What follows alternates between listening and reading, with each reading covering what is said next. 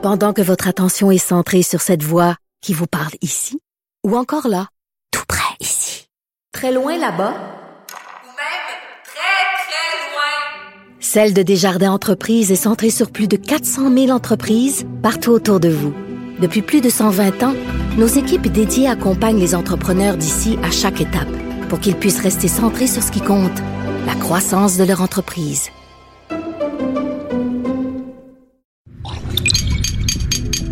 Cube Radio.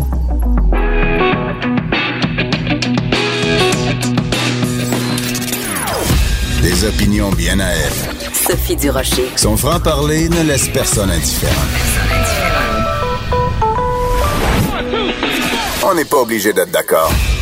Bonjour tout le monde, c'est Sophie Durocher en ce splendide mardi 15 janvier 2019. Merci d'avoir choisi Cube et merci d'avoir choisi en particulier On n'est pas obligé d'être d'accord. Écoutez, moi dans la vie, je suis transparente. Hein? What you see is what you get, comme on dit en chinois. Chez la, la, Sophie en nom, la Sophie dans la vie, c'est la même personne. Alors, je vais être très transparente avec vous. J'ai du remplissage à faire parce que mon invité est en retard.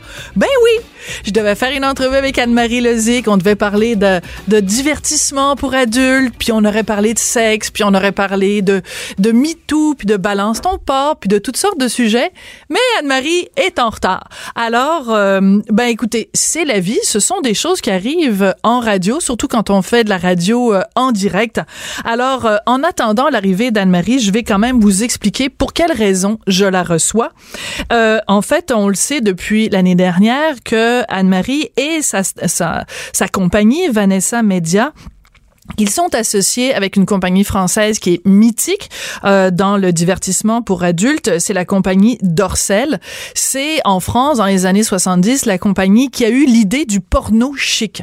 Euh, les gens, euh, à l'époque, étaient un peu gênés d'aller au cinéma pour aller voir des films porno. Et Monsieur Dorcel, père, Marc Dorcel, a eu l'idée de faire, c'était les tout débuts des magnétoscopes, a eu l'idée de faire des films euh, euh, un peu cochons, un peu olé olé, euh, mais tourné dans des châteaux avec des jeunes soubrettes euh, tout excités et euh, de vendre ces vidéos-là. Et ça a été un énorme succès. La compagnie Dorcel, depuis, euh, a pris énormément d'expansion. Donc, c'était tout à fait normal qu'à un moment donné, euh, Anne-Marie Lezé, qui, qui fait dans le divertissement adulte depuis plusieurs années, s'associe avec euh, Dorcel, cette compagnie mythique française. Mais là, Anne-Marie était en ville pour nous annoncer que euh, avec Dorcel, ils font une incursion aux États-Unis. Donc euh, c'est de ça qu'on devait vous parler. Mais bon, on va on va on va attendre. Il semble-t-il qu'elle est au coin de la rue. Euh, mais j'en profite pendant l'absence d'Anne-Marie Lezic pour vous parler de ma réflexion suivante au sujet d'Anne-Marie Lozic. Euh, vous le savez peut-être, c'est une amie à moi. Je l'ai reçue à l'émission euh, de Vine qui vient souper. Elle était là avec euh, Guy Nantel. C'était la toute première balado de, de Vine qui vient souper. Et euh, Anne-Marie, c'est une femme d'affaires. Et quand on parle de femme d'affaires au Québec, on pense euh, par exemple euh, à Caroline Néron, qui connaît en ce moment des déboires, mais qui a quand même mis sur pied une entreprise qui a été florissante pendant plusieurs années. On pense à Christiane Germain et la chaîne d'hôtels Germain, mais euh, les gens ont pas tendance euh, euh, spontanément à associer Anne-Marie au rôle de femme d'affaires qui réussit. Et pourtant, elle va de succès en succès. Et moi, je pense qu'Anne-Marie est victime de certains préjugés à son égard. Tu vois, Anne-Marie vient de rentrer en studio et elle s'installe. Donc, Anne-Marie, tu as pas pu entendre les bons mots que j'ai dit à ton Oh, sujet, malgré le fait que j'étais très fâchée parce que tu étais en retard. Mais je disais à quel point, quand on, au Québec, quand on parle de femmes d'affaires, on va citer des gens comme Christiane Germain et sa chaîne d'hôtel. On, on va citer euh, Daniel Henkel et ses produits de beauté. Et on évite le nom d'Anne-Marie Lozic parce que tu fais des films cochons. Faut pas Ah, le dire. Non, mais c'est vrai, t'es un petit peu victime, t'es un petit peu victime de ce préjugé-là, Bon, pas, victime, écoute. euh, Non, toi, euh, non. toi puis victime dans la même non, phrase, non, ça non, marche ça pas. va pas du tout tout de suite. Je sais. euh, Donc, t'es ciblé par ce préjugé-là. Oui, mais finalement, euh, c'est la perte de ces gens-là. Je veux dire, moi, ça me dérange pas. Je sais que tout le monde est dans le paraître et aime euh, montrer à quel point ils sont bons et font des bonnes affaires. Moi, c'est pas du tout euh, mes énergies. Je les concentre à réellement faire des affaires. Je suis pas du tout dans le paraître, contrairement à tout ce que les gens puissent, peuvent penser. Peuvent penser, Donc, euh, ça, ça, ça m'est un peu égal ce que tu dis, mais euh, mais j'entends bien et je trouve ça dommage en fait, juste pour d'un point de vue de société, parce que je trouve ça, euh, je trouve ça bête qu'encore de nos jours. C'est fou. C'est fou.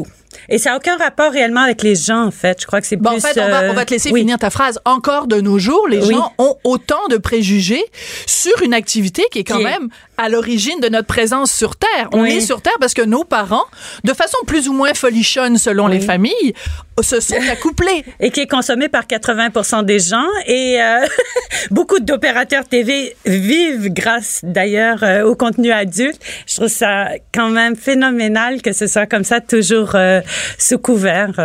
Caché sous le tapis ou je devrais Exactement. dire caché, caché sous la couette. Alors bonjour Anne-Marie, merci d'être là. Quelle introduction. Bonjour Grégory Dorcel, donc de la compagnie Mythique, parce que pendant que Oui. vous étiez en train de vous dépêcher pour venir ici, Il y a fait une évacuation aussi sur la rue Sainte-Catherine, c'est Ah, l'enfer. c'est pour ça. T'as as toujours des bonnes raisons, ma belle Anne-Marie. Mais donc, j'ai- dressé un, un- un portrait pour les gens qui vous connaissent pas nécessairement au Québec. Je disais à quel point votre nom de famille était mythique en France Mm. parce que euh, votre père, donc, a créé ce concept assez génial quand même de porno chic. Alors, moi, je l'ai expliqué dans mes mots, mais expliquez-nous, vous, Monsieur Dorcel, ce que ça signifie Et, pour vous, en tout cas, ce le, porno le- chic. le porno chic, c'est de considérer effectivement que, que le sexe, que l'érotisme, euh, que le fantasme, c'est pas forcément vulgaire, c'est pas forcément euh, contraignant, et, euh, et au contraire, ça peut être beau, excitant, plaisant, toujours associé au plaisir et à la jouissance.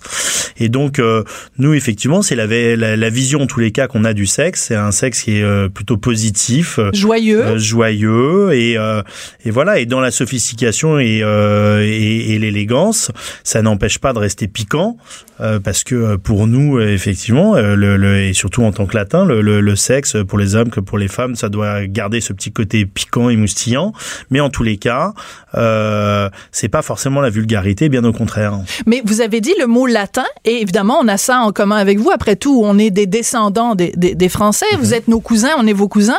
Mais là, vous venez nous annoncer donc que Vanessa Media Oui. et Dorcel, que vous faites un partenariat et que vous vous en allez aux États-Unis, une percée dans le marché américain.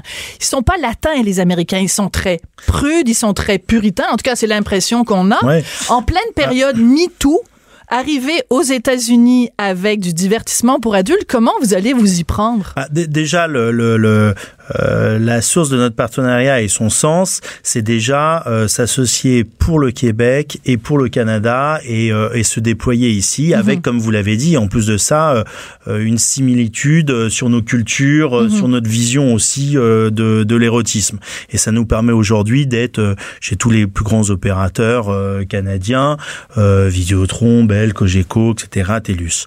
Il s'avère qu'aujourd'hui... Vidéotron. Vidéotron ici? Non, non, non, Non, non, c'est je déconne, vrai, c'est pas vrai. Et donc, euh, évidemment, bah, dans, dans, euh, c'est un partenariat bah, qui fait sens. Et du coup, comme tout partenariat qui fait sens, il est couronné de succès. Et bah, ce succès aujourd'hui, il s'étend euh, au travers toute l'Amérique du Nord. Et euh, maintenant, euh, effectivement, euh, après des débuts euh, euh, vraiment positifs au Canada, on s'étend euh, aux États-Unis, où effectivement le plus gros opérateur américain là-bas nous a ouvert ses portes, parce qu'on apporte une vision effectivement différente. Euh, on apporte une vision différente de, de, de la sexualité, de l'érotisme, euh, quelque chose de peut-être plus sophistiqué, peut-être un petit peu plus pointu que euh, ce qu'on a l'habitude de, de voir, avec des codes qui sont euh, un petit peu différents et des codes que vous connaissez bien ici. euh, et Ouais, qui non, font moi, je une connais fois, pas du tout parce que je Ah. ne consomme pas de pornographie. Je ça, tiens à le dire. J'entends J'en ai comme, la majorité des. J'en ai purement une connaissance livresque. Je lis des articles. J'en parle des fois avec ma copine Anne-Marie en prenant une tasse de thé. Je pense en général Moi c'est de la camomille. jamais en plus. comme C'est de la camomille, hein. En général, comprend quand. euh, non, c'est pas vrai. C'est pas vrai. Je Hein? pense que je- pour revenir à ça, Oui. il y a en effet cette hypocrisie-là. Oui. Moi, je peux le dire, j'en ai déjà consommé, j'en consomme de temps en temps. Euh, après, on s'entend sur c'est quoi de, Oui. la, de la porno, du divertissement pour adultes de- sous toutes sortes de formes. Tu avais fait un livre extraordinaire il y a quelques années Merci. avec des photos absolument magnifiques. Je veux dire, est-ce que ça, c'est de la porno? Je sais pas.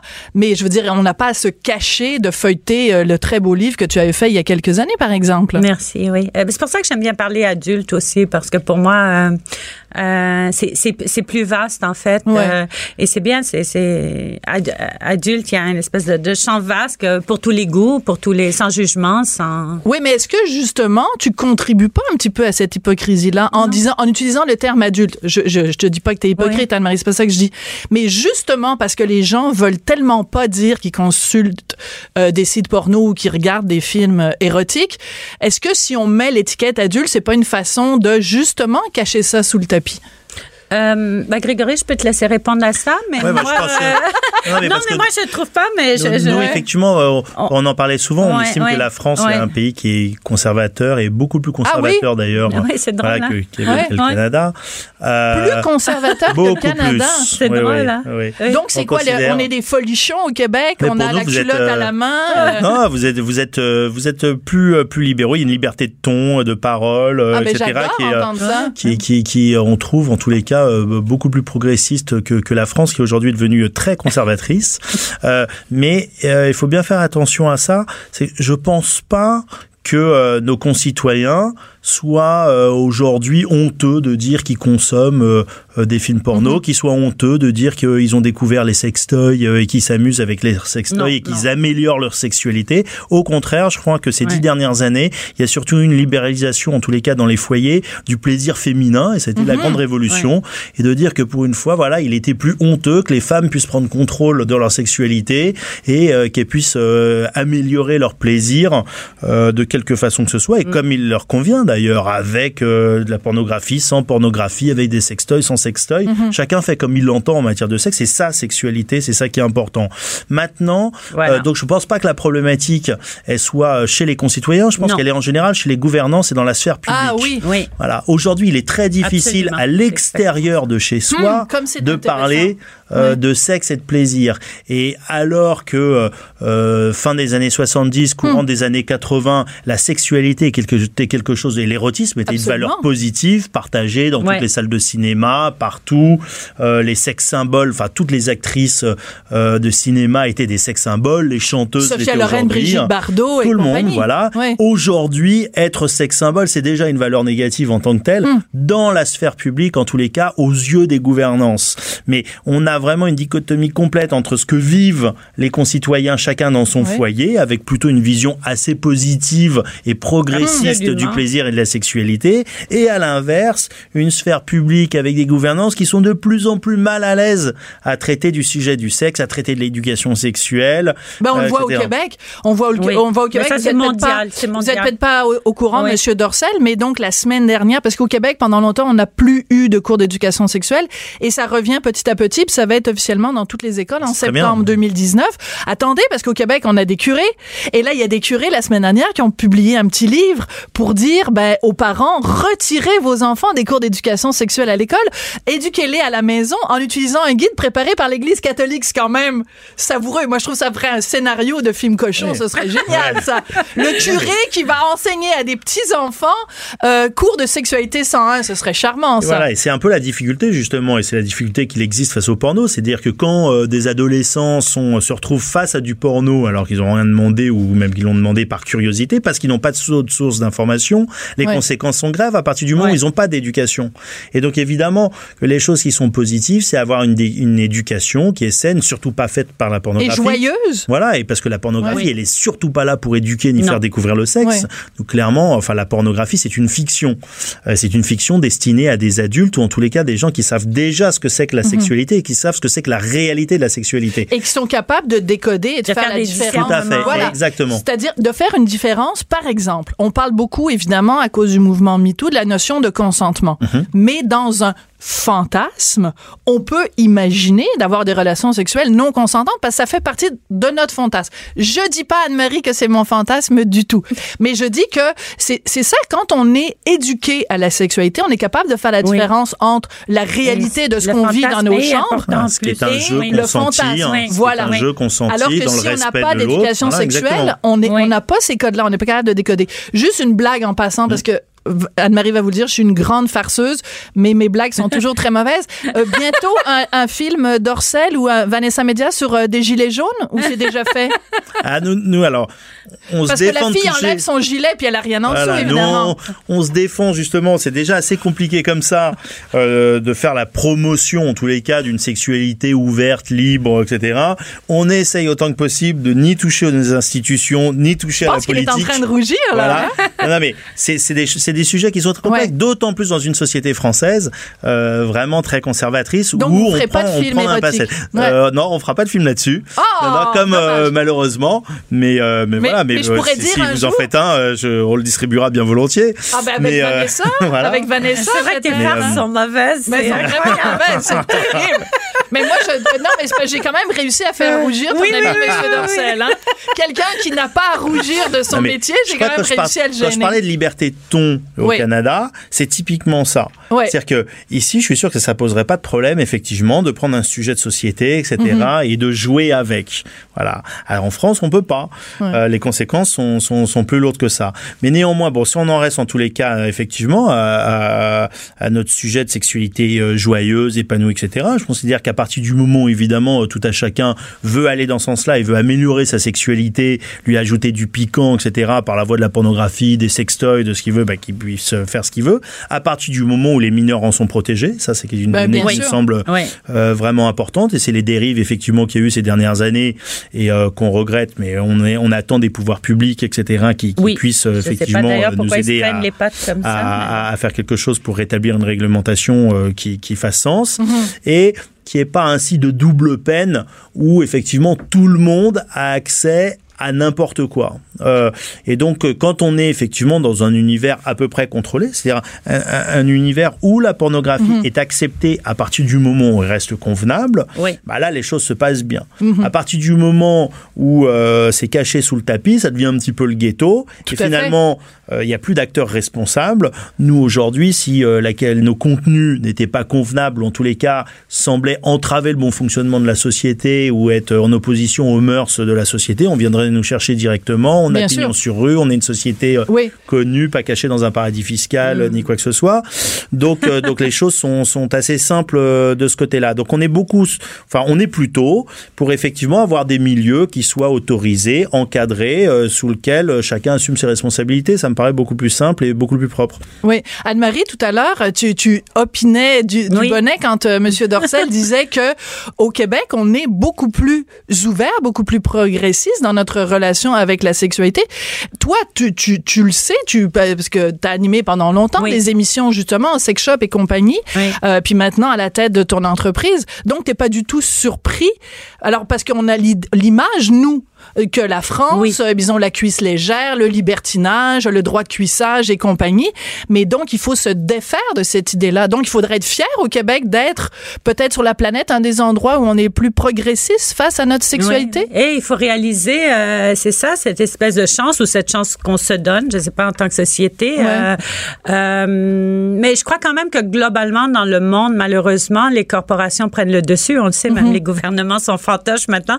C'est les gouvernements, c'est les corporations qui mènent le monde. Et malheureusement, ça vient avec cette espèce de culture de corporation complètement hypocrite et qui envahit la planète entière. Et c'est vrai qu'il y a un paradoxe total entre cette espèce d'ouverture des, des gens en général sur la sexualité qui, qui, qui n'osent plus en parler maintenant, c'est ridicule.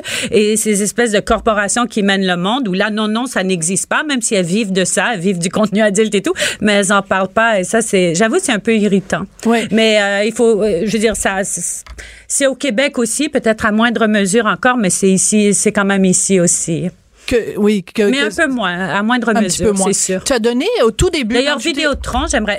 Oui, voudront peut-être pas être nommés, mais ce sont les seuls opérateurs au monde entier qu'on peut littéralement nommer ou associer à du contenu à dire. C'est quand même incroyable. Il y a aucun autre opérateur au Canada. L'enfant Grégory, tu les as nommés bien à ton honneur, mais dans les faits, on doit pas trop euh, les nommer. C'est c'est que c'est tout de même incroyable. Et, et bravo à bravo au Québec pour ça. Mais oui, mais c'est la preuve Parce aussi de notre là. ouverture d'esprit. Oui. Parce que je reviens au Nous, tout, on a tout, fait, tout euh, début. petite parenthèse, qu'on a fait euh, 70 d'augmentation cette année, euh, grâce à l'effet d'Orcel d'ailleurs, parce qu'on a signé il y a un an.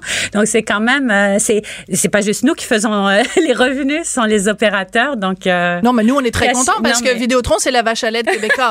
c'est grâce à l'argent de Vidéotron qu'on arrive à avoir non, mais Cube pour Radio. dire, donc, les gens sont au rendez-vous Ouais. et, et ensuite, pourquoi cacher ça? Tout le monde est bien content avec ça, il n'y a aucun problème. Mais c'est encadré, c'est ce- encadré par le CRTC, il y a des, non, mais c'est, il y a, il y a- Ouais. il y a des règles strictes Tout à aussi, et ça c'est important. D'ailleurs, je le dis, je l'ai, je l'ai mentionné souvent, les, Quand l'être humain est, euh, les Ouais. règles sont très, très importantes. Euh, je reviens. Non, mais ça va. Je suis habituée que. Quand elle est là, je peux pas en placer une. hein, Je suis habituée. Voilà, j'ai Grégory. C'est- pas qu'avec difficile. moi alors, ça. Imaginez quand elle est rendue à sa troisième camomille, là, elle est plus arrêtable. Euh, mais euh, est-ce que je reviens à un chiffre que tu nous as donné au tout début et je trouve ça frappant 80% de consommateurs de divertissement adulte. Et Là, j'ai repris une phrase de Grégory. Ouais, 80% des Oui. adultes aujourd'hui qui ont consommé, euh, qui ont déjà consommé de la pornographie. À un moment Euh, donné de leur vie. À un moment donné de leur vie. Donc, Euh, comment, juste pour, euh, Voilà. mais expl- eh, attardons-nous à ça. Oui. Comment se fait-il? C'est comme si on disait 80% des gens euh, sont allés voir un film de cowboy, mais jamais ils iraient sur la place publique en disant qu'ils sont allés voir un film de cowboy. Pourquoi cette hypocrisie, Monsieur Dorcel? Pourquoi? Mais c'est toujours pareil, c'est le, c'est le, le, le poids qu'il existe euh, effectivement dans, dans la société, dans la sphère, euh, dans la sphère publique. Il y a une bien-pensance qui fait que l'usage euh, répété, c'est de dire que le sexe, euh, c'est moche, c'est vulgaire, et euh, voilà. Alors, nous, on a fait travailler des sociologues sur la question. Ah oui? C'est intéressant. Ben oui. Euh, alors, je, je- bon, l'histoire est un petit peu longue, mais euh, En Faites-moi une version de résumer- 30 secondes. on va faire une, une version de 30 secondes. Donc, euh, le, le, ça, ça a toujours été, euh, et même dans l'Antiquité, c'est ce qui faisait un petit peu la différence dans l'Antiquité, en tous les cas, entre les nobles euh, Ah. et les esclaves. Ouais. Euh, les nobles étaient ceux qui régulaient complètement et encadraient complètement leur sexualité, euh, et c'est pour ça qu'ils étaient au-dessus des esclaves, qui eux s'adonnaient au sexe Hum. sans contrôle, quasiment comme des animaux. Et donc aujourd'hui, ouais. il faudrait dire qu'il y a une classe, une élite intellectuelle Hmm. qui, elle, prônerait un contrôle complet de la sexualité, et tous ceux qui ne euh, qui se soumettraient pas à ce contrôle complet de leur sexualité seraient des animaux euh, qui s'abandonneraient à leur ville pulsion. Ouais. Euh, et donc on renvoie un peu la sexualité à quelque chose de vulgaire. Et donc effectivement, tout le monde se demande s'il est convenable et s'il peut oser parler de sexe en société, de parler de sa sexualité sans passer pour quelqu'un qui s'abandonne à ses pulsions. Un pervers pépère. Ben, en tout cas, ça a été passionnant comme discussion. Euh, Très, très, très rapidement, à Pompéi, je sais pas si vous êtes déjà allé Oui, euh, à oui, Pompéi, cette ville, donc, euh, en Italie, qui, à un moment donné, il y a eu une éruption de volcan, et elle a été conservée, donc c'est une ville qui date de, je pense, même avant Jésus-Christ. Et ben, à un moment donné, on arrive devant un, un, un monument, et c'était le bordel. Et donc, sur les frises qu'on voit à Pompéi, il y a un monsieur en érection avec un pénis vraiment bien, bien, bien en érection. On voit une jeune dame avec les jambes écartées, tout ça. Et là, c'est en fait les gens qui ne parlaient pas, euh, qui parlaient pas italien ou qui parlaient pas latin à cette époque-là faisaient juste pointer pour dire, ben voici, je veux un numéro 69 ou je veux un numéro 32. Et euh, la, la sexualité était vraiment affichée Ouais. sur les murs. C'est une valeur positive. ouais. Voilà. Donc, euh, comme quoi, ben on a régressé peut-être au lieu de progresser. Revenons aux valeurs plaisir. positives. Ça a été Plaisir un plaisir partagé. de vous recevoir Grégory Dorcel, donc, qui est directeur général de la société Marc Dorcel, et Anne-Marie Lezic, femme d'affaires québécoise Non. qui réussit à la tête de Vanessa Média. Merci beaucoup à vous deux. On n'est pas obligé d'être d'accord. Pour nous rejoindre en studio, Studio à commercial cube.radio. Appelez ou textez 187 Cube Radio. 1877 827 2346. La nouvelle vient tout juste de sortir. Le directeur des poursuites criminelles et pénales a émis un mandat d'arrestation contre Éric Salvaille. Euh, on s'en doutait, on le, on le savait. Euh, il aurait dû normalement euh, euh, se présenter avant Noël, mais il avait réussi à avoir une entente avec le DPCP parce qu'il voulait passer ses vacances de Noël, le temps des fêtes, je pense aux États-Unis, je pense en Floride où il où il a une, une maison. Donc il n'était pas au pays mais là, donc, ce mandat d'arrestation euh, est mis pour des faits qui remonteraient à 1993. Alors, je vais juste vous lire un extrait du mandat d'arrestation qui vient d'être émis par un juge de paix. Entre le premier, je cite, entre le 1er avril 1993 et le 30 novembre 1993, Éric Salvaille aurait agressé sexuellement la victime, donc euh, la personne, euh, on ne sait pas si c'est un homme ou une femme, donc euh, visée par ce mandat d'arrestation contre Éric Salvaire. On va vous continuer à vous tenir au courant, au courant de l'émission. On change complètement de sujet.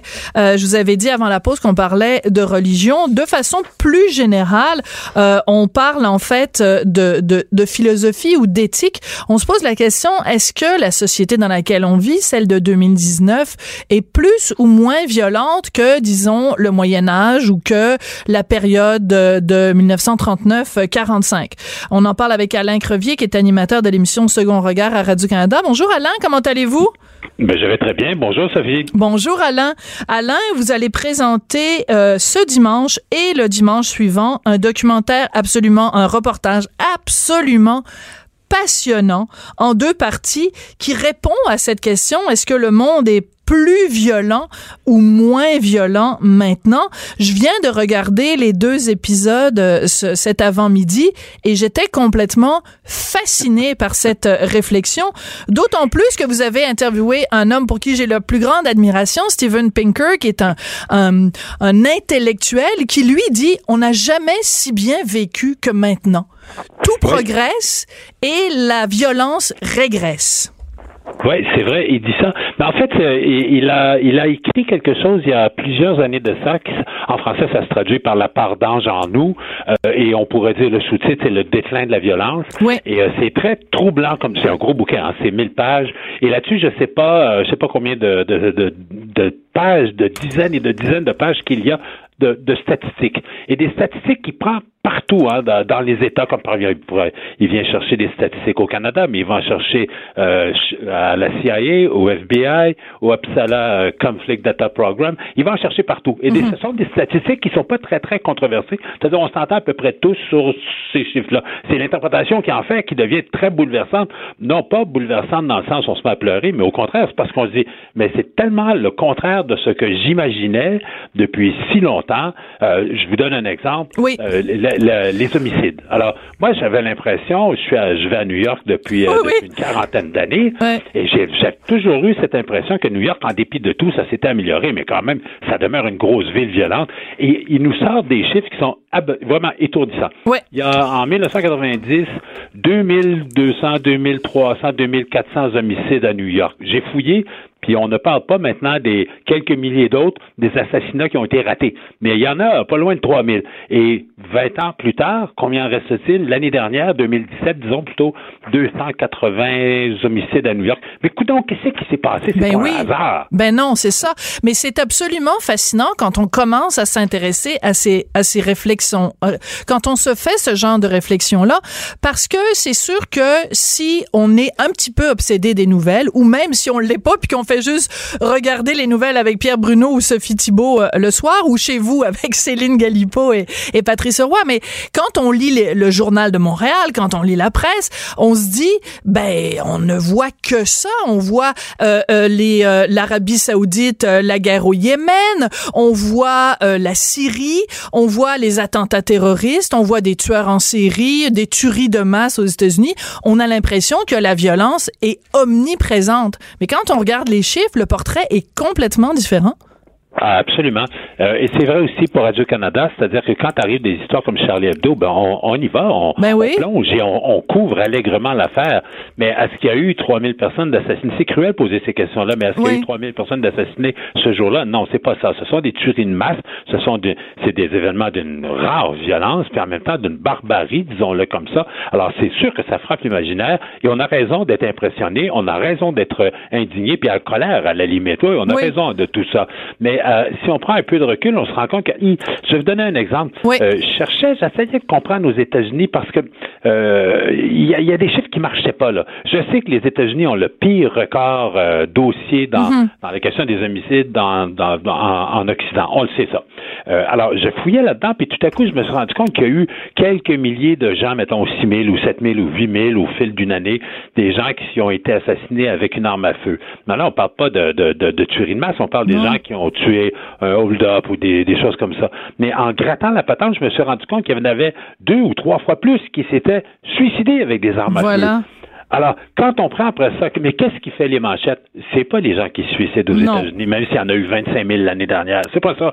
Ce qu'on retient, c'est des tueries de masse. Alors, quelqu'un est rentré dans une école, il a tiré sur 15 personnes, il en a assassiné 12.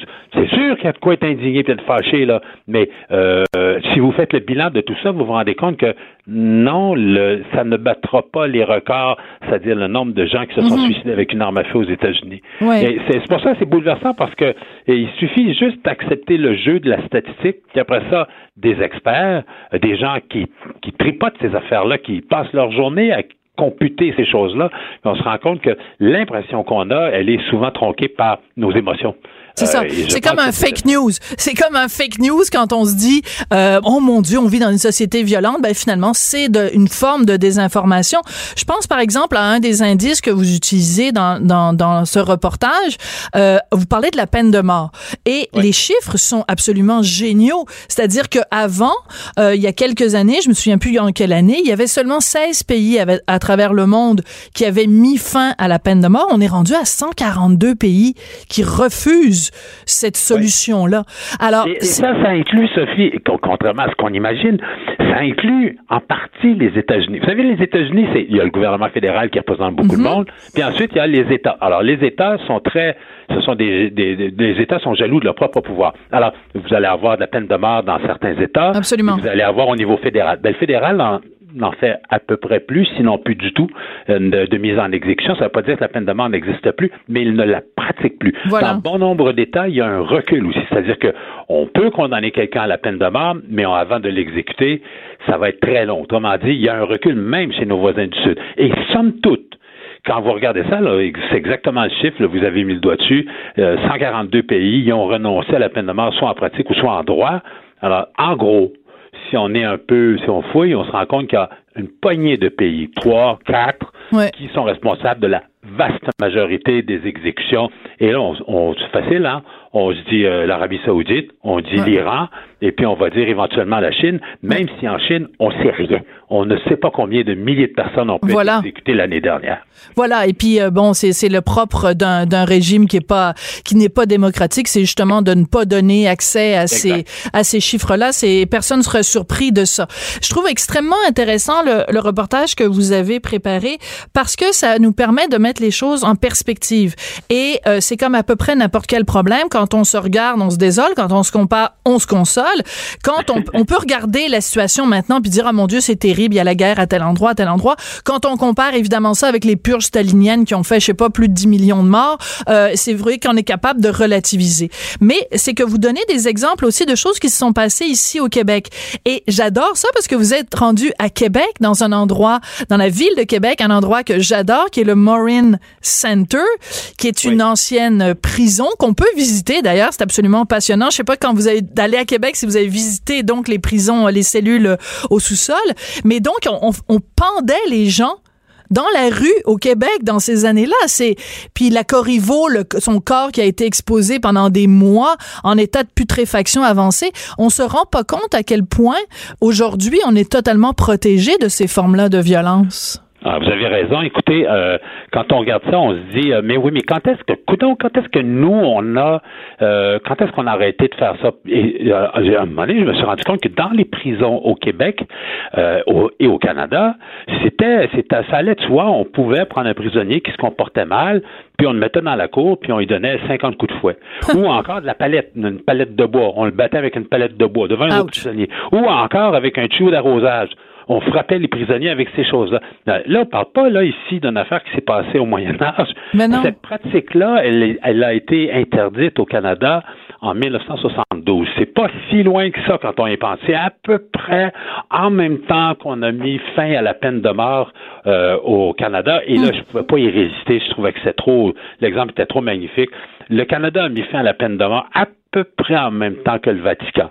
oui, je sais, c'est comme fou, parce qu'encore récemment, j'entendais le pape François qui disait euh, Ah, il faut abolir la peine de mort. Tu dis Ben, ça fait pas si longtemps que ça, vous, Oui, vous, oui. Êtes, euh, vous, vous êtes attaché, là. hein? Ça, ça fait pas si longtemps que ça, vous avez arrêté ça, la peine de mort. Même si peut-être pendant des décennies, vous l'avez pas utilisé, ça faisait partie du droit canon, ça faisait partie des, des hypothèses euh, qui pouvaient être faites. Et puis, en même temps, quand on y pense, quand on pense au Vatican et de ces choses-là, on dit Combien de fois a-t-on allumé des bûchers pour brûler Ben des oui. mécréants puis des sorcières puis des parfums sur Ben la oui. place publique? euh, Quand, alors, je me dis, ouais, ouais, ouais, ben, même le Vatican change. Mais c'est pas toujours, euh, euh, c'est pas toujours, il y a des gens qui me disaient, par exemple, la torture, ouais, ben, on pratique encore la torture. Même si on a signé des conventions internationales, Mhm. c'est vrai qu'il y a des pays qui pratiquent encore la torture. Comme me disait la fille d'Amnesty International, on se cache maintenant pour la pratiquer parce qu'on sait que c'est pas correct. Voilà. On sait que c'est, ça n'a aucun sens de le faire aujourd'hui. Mais et vous venez de toucher à ce qui est en fait au cœur du reportage, mais ce qui est au cœur de cette réflexion-là, c'est que non seulement euh, les, les, les statistiques montrent que les choses ont changé, mais c'est surtout l'attitude des gens qui a changé. Ouais. C'est-à-dire que des comportements qui nous paraissaient tout à fait acceptables euh, si on était quelqu'un qui vivait au Moyen Âge, nous paraissent une aberration monumentale euh, en, en 2018. Euh, ne serait-ce que, euh, je veux dire, quelqu'un euh, qui euh, giflerait euh, son enfant ou qui donnerait la fessée à son enfant en, en 2019, euh, il va y avoir 20 personnes autour qui vont aller s'interjeter entre le parent et l'enfant. Je veux dire, au Moyen Âge, c'était des coups de pied dans le derrière et puis on je veux dire, il n'y a pas juste la violence d'un État contre l'autre, mais aussi la violence au quotidien qu'aujourd'hui, on est intolérant à cette violence-là. Ouais, puis ju- juste une petite parenthèse, il y a quelqu'un qui me disait, euh, vous savez, ce reportage-là, je l'ai traîné pendant des mois et des mois Ouais. parce que euh, je suis parti sur, de, sur des trucs que je voyais dans les journaux, que ce soit le bilan routier, sur les, les épidémies dans le monde, euh, la peine de mort, la torture et tout ça, puis je ramassais des morceaux de dossiers, puis je me disais, il y a quelque chose qui marche pas là-dedans. Donc, ça fait longtemps que je le traînais et je me suis dit, c'est bizarre parce que dans le cas de la guerre, il y a quelqu'un à un moment donné qui me dit, mais tu sais qu'il y a à peu près plus de guerre entre les États. Oui. Mais quand quelqu'un vous dit ça, tu dis, mais voyons donc. Oui, c'est Jocelyn Coulon, Ben, je pense, qui vous dit ça, ouais. Oui, oui, puis je l'ai fait répéter. J'ai parlé à un général qui m'a dit la même chose. Ouais.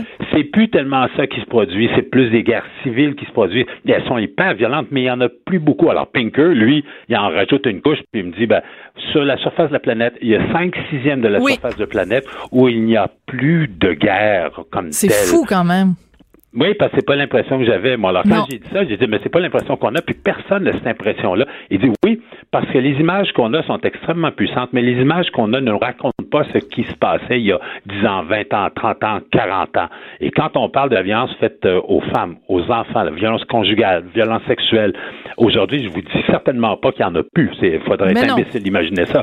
Mais le, le discours public, c'est-à-dire nous, ce qu'on dit publiquement, c'est on est contre. On fait des campagnes pour dénoncer Mhm. la violence faite aux femmes et aux enfants. Mais il y a à peine 40 ans, euh, 30 ans, euh, vous auriez dit ça, arrêter quelqu'un sur un coin de rue parce qu'il giflé son enfant, vous vous seriez fait dire tout simplement, mais toi, tes affaires, toi, là, Ouais. c'est pas que tes oignons, c'est ça regarde ma famille, ça te regarde pas toi. Alors, je pense qu'il y a un changement de, de mentalité, et ce que je prétends dans ce reportage-là, c'est qu'on on la rejette, la violence, même si on est addict, même si on, on a Oui, bien oui. la misère à s'en sortir. Ben, c'est-à-dire qu'on on- l'aime, on l'aime au cinéma, mais ça veut pas dire qu'on la tolère euh, dans notre vie euh, de tous les jours. Et d'ailleurs, il y a une de vos intervenantes qui fait justement un parallèle, qui disant, euh, disant, ben finalement, on n'a jamais été aussi en paix dans nos vies vie, mais c'est dans, c'est notre, no- elle a dit, c'est une société pacifiée, mais un imaginaire à feu et à sang. J'ai adoré la formule. C'était vraiment, en tout cas, félicitations pour ce reportage, donc, qui va être présenté en deux parties.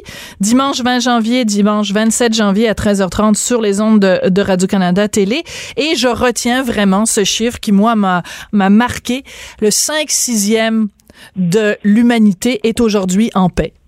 Hey, c'est quand même incroyable. Hey, merci d'avoir pensé à moi, Sophie. Ben, c'est toujours un plaisir de vous parler, euh, Alain.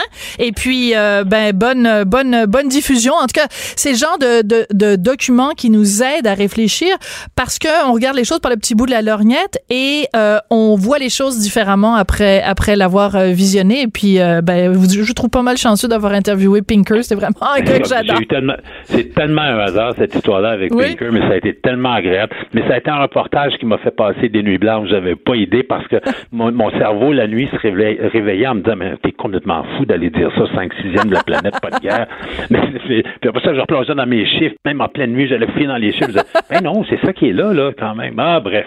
Alors, c'est passionnant. Et donc, euh, quand les gens vous diront, coudon, on vit dans un monde tellement violent, vous pourrez leur répondre, on vit dans un monde tellement moins violent. Merci beaucoup, Alain Crevier. Salut, bye bye. Au retour, après la pause, on revient sur cette arrestation. Donc, euh, je, je vous avoue, là, vous pouvez pas vous rendre compte ce que ça représente pour moi de dire ça en ondes. Éric Salvaille, arrêté par les services de police de la ville de Montréal. Vous m'auriez dit ça il y a cinq ans, que cet homme-là, qui était au sommet de la gloire, qui était un intouchable de la télévision québécoise, de penser qu'un jour il serait arrêté par les services de police de la ville de Montréal et qu'il ferait face à des accusations aussi graves de nature sexuelle. On en parle après la pause avec François-David Bernier. Tout le monde a droit à son opinion. Elle requestionne, elle analyse, elle propose des solutions. De 14 à 15. Sophie Durocher. On n'est pas obligé d'être d'accord. Bon, je vous l'ai annoncé euh, un petit peu plus tôt dans l'émission. Éric Salvaille, ex-animateur vedette de la télévision, a été arrêté aujourd'hui. En tout début d'après-midi, euh, il y avait un mandat d'arrestation euh, émis par le DPCP, donc le directeur des poursuites criminelles et pénales. On en parle tout de suite avec maître François-David Bernier, qui est avocat, qui est analyste judiciaire. Et je vous le rappelle, il est aussi animateur du super balado J'appelle mon avocat sur les ondes de Cube Radio les dimanches à 10h. Bonjour, maître Bernier.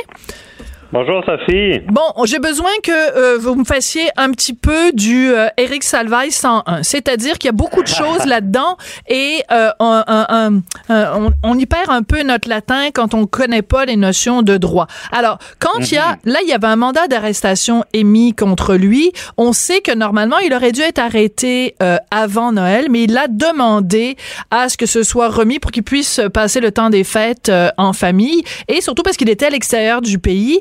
Donc là, il est de retour au pays, il se fait arrêter. Donc c'est pas une surprise, c'est pas comme oh mon Dieu. euh, là. Donc il s'est présenté lui-même dans un poste de police.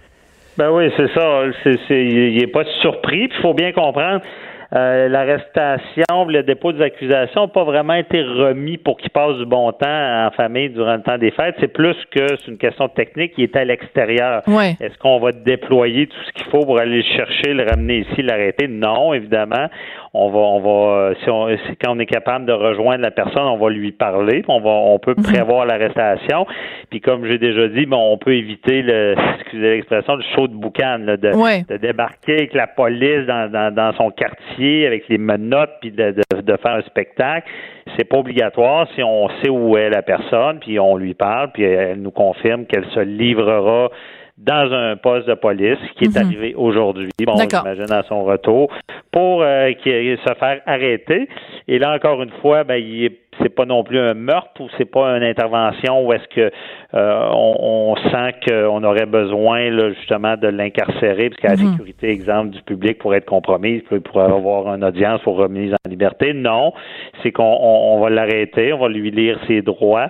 Ensuite de ça, ben euh, des fois on tente de l'interroger, mais dans ce genre de dossier-là, il doit être assez bien conseillé. On sait qu'il y a le droit au silence. Bon. Ah oui, d'accord. Et, euh, ça n'empêche pas les policiers de tenter de poser des questions, mais souvent, ce qu'on va faire, c'est que on va euh, remettre une sommation à comparaître. Donc, là, je pense que c'est le 15 février. Il devra se présenter Absolument. devant la cour pour comparaître devant un juge, ce qui veut dire que, bon, il va faire son plaidoyer coupable, non coupable, et souvent, ils plaident tous euh, non coupables au début, et par la suite, ben, il parle de ça avec l'avocat, on remet la preuve, puis euh, et, ça se passe. le, et le plaidoyer, pour bien comprendre, Maître Bernier, le plaidoyer coupable ou non coupable, c'est seulement au moment de sa comparution. On sait pas quand il se fait arrêter, c'est pas là qu'on lui demande euh, de, de, de déposer son plaidoyer. Donc, il se fait lire les droits vraiment, et lire ses ça. chefs d'accusation. Donc, je vais les nommer, les trois chefs d'accusation, agression sexuelle, séquestration et harcèlement. Alors, euh, François David, explique-nous, séquestration, ça parle de quoi? Ça veut dire qu'il aurait euh, euh, agi avec sa victime en l'empêchant de, de parce qu'on séquestration, on imagine quelqu'un euh, conservé dans le sous-sol, là, comme en district 31. C'est ça, avec des cadenas et des Ouais. à. À- quoi on fait non, référence? Ça, ça peut être un peu plus subtil, disons, dans le sens que de- de- de- d'empêcher quelqu'un de quitter. On sait qu'on on est habitué à ça, on a une liberté. Là, puis, je veux dire, personne qui nous va nous empêcher de quitter un immeuble ou un- une pièce ou même un endroit. Ouais. Je sais pas, il y avait des histoires de douche, je sais pas. Quelqu'un qui arriverait devant la douche puis empêcherait la personne Ah. de sortir, ben, peut-être qu'on pourrait aller jusque-là. D'accord. Euh, donc, ça peut être plus subtil qu'enfermer quelqu'un dans le sous-sol avec des cadenas. Mais oui, euh, il y a eu un élément où est-ce qu'on on a brimé la liberté de la personne, on l'a séquestré pour permettre, euh, euh, dans ce cas-là, une agression. Puis là, il y a aussi l'agression. Là, je ne sais pas de quel type là, c'est une agression, parce qu'on on le sait, hein, le, le code criminel a changé. Avant, Oui. c'était- Avant, c'était viol. Ouais. étaient sexistes parce que, euh, exemple, un mari euh, euh, elle pouvait pas violer sa femme s'il était marié. Tu sais, il y avait des aberrations comme ça. Mhm. On a changé ça, puis on a mis ça des agressions. Puis il y a des niveaux. Il y a l'agression qui est simple, où est-ce qu'on touche une fesse, où est-ce qu'on s'entend que c'est dommageable, mais c'est pas aussi grave que lorsque quelqu'un va euh, commettre l'acte sexuel au complet ou va forcer une personne à avoir un rapport sexuel. Donc, on ne sait pas à ce moment-ci, là, j'ai pas l'information quel genre d'agression. Et euh, ben là, harcèlement criminel, c'est c'est pas euh, c'est pas quelqu'un qui est tannant là, c'est quelqu'un qui qui abuse là, qui va Ouais, vraiment euh, euh, suivre quelqu'un répétitif, appeler, harceler. Oui, euh, puis en avec plus- des propos. Ouais. En plus, Ouais. euh, François David, les faits se seraient produits selon, en tout cas, le mandat d'arrestation entre le 1er avril 1993 et le 30 novembre euh, 1993. Donc, c'est quand même, bon, avril, mai, juin, juillet, août, enfin bon, bref, c'est c'est- c'est ce- donc des faits qui se seraient produits de façon répétitive sur une période quand ça. même de plusieurs mois, là. Ben c'est ça, ça, ça a pu se perpétrer plusieurs fois. Puis le harcèlement, souvent, par définition, c'est ça, c'est répétitif. Puis l'élément clé, ben c'est que tu sais, ben, entre euh, quelqu'un qui est tannant ou euh, du harcèlement qui est pas criminel, tu on envoie du harcèlement au travail, mais c'est pas Ouais. nécessairement criminel. Le harcèlement criminel, c'est à tel point que la victime a peur pour sa sécurité. Absolument. Oui. Une dernière question, François David, parce que l'émission tire à sa fin, euh, mais elle n'est pas finie, mais elle tire vers la fin. Euh, rapidement, donc là où la victime ou le victime, enfin parce qu'on ne sait Ouais, pas si c'est un homme euh, euh, ou une femme, on peut pas présumer euh, de quoi que ce soit, euh, Mm. est, est identifié uniquement par ses initiales. Est-ce qu'il y a un moment donné où on va savoir qui est la présumée victime ou est-ce que c'est possible que même au moment du procès, que euh, la Cour deman- euh, demande euh, qu'on demande une ordonnance de non-publication et que le nom de la victime soit jamais connu? Oui, euh, habituellement en matière d'agression sexuelle, là, c'est on, heureusement parce qu'imaginez là, ça, euh, ça empêcherait beaucoup de dénonciations. On garde confidentiel le nom. Les faits du, du, du procès sont quand même publics. Ça, c'est ce qu'on dénonce des fois parce que des fois on, on réussit par les faits à reconnaître la personne, mais théoriquement le nom va être masqué euh, jusqu'à temps, comme on a vu dernièrement dans les médias, où est-ce Oui. que des fois des victimes veulent dénoncer et Absolument. demandent au tribunal de les libérer là, de, dans, dans- Bon, on l'a vu avec, euh, cette euh, non-publication-là. Avec Ouais. l'entraîneur Charret, avec l'entraîneur de ski, euh, où il y a d'autres cas. Mais François-David Bernier, merci beaucoup, Maître Bernier, d'être venu nous, là, nous à brûle pour point, vraiment, nous, euh, nous résumer tout ça. Donc, euh, un dossier euh, à suivre qu'on va continuer à suivre sur les ondes de Cube Radio. Merci beaucoup à François-David Bernier. On n'est pas obligé d'être d'accord, mais on peut en parler. De 14 à 15. Sophie Durocher. On n'est pas obligé d'être d'accord. Cube Radio. Il y a une publicité qui fait beaucoup, beaucoup, beaucoup jaser en ce moment aux États-Unis. C'est une publicité pour euh, les rasoirs euh, Gillette. Je vous en fais écouter un tout petit extrait. bullying, the Me Too movement against sexual harassment. masculinity.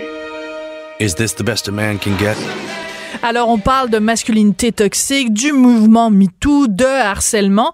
Et pendant cette longue publicité, on voit des hommes qui se conduisent comme des porcs, des gars qui font de l'intimidation, des gars qui pognent le derrière des filles. Bref, des vraiment des cochons euh, euh, qui répondent à leurs bas instincts.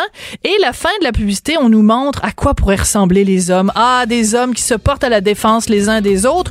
Tout ça pour nous vendre des rasoirs. Ben moi, cette publicité-là, je la trouve pas mal rasoir. Mauvais jeu de mots. Mais euh, pourquoi, au lieu de nous montrer des exemples de masculinité toxique, on nous a pas, au contraire, vendu euh, une image des hommes positive? Peut-être montrer des soldats qui ont risqué leur vie pendant et qui ont donné leur vie pendant le débarquement euh, sur les plages de Normandie. Les pompiers qui courageusement sont entrés euh, dans les deux tours du World Trade Center le 11 septembre 2001. Des exemples de masculinité toxique, on peut en trouver. Bien sûr, on peut aussi trouver plein d'exemples d'hommes qui, euh, depuis des siècles, se sacrifient pour le bien commun. Euh, à force de se faire taper constamment sur la tomate, peut-être que les gars, à un moment donné, vont en avoir un petit peu marre. Alors, ce genre de publicité moralisatrice, là, très peu pour moi. Cube Radio.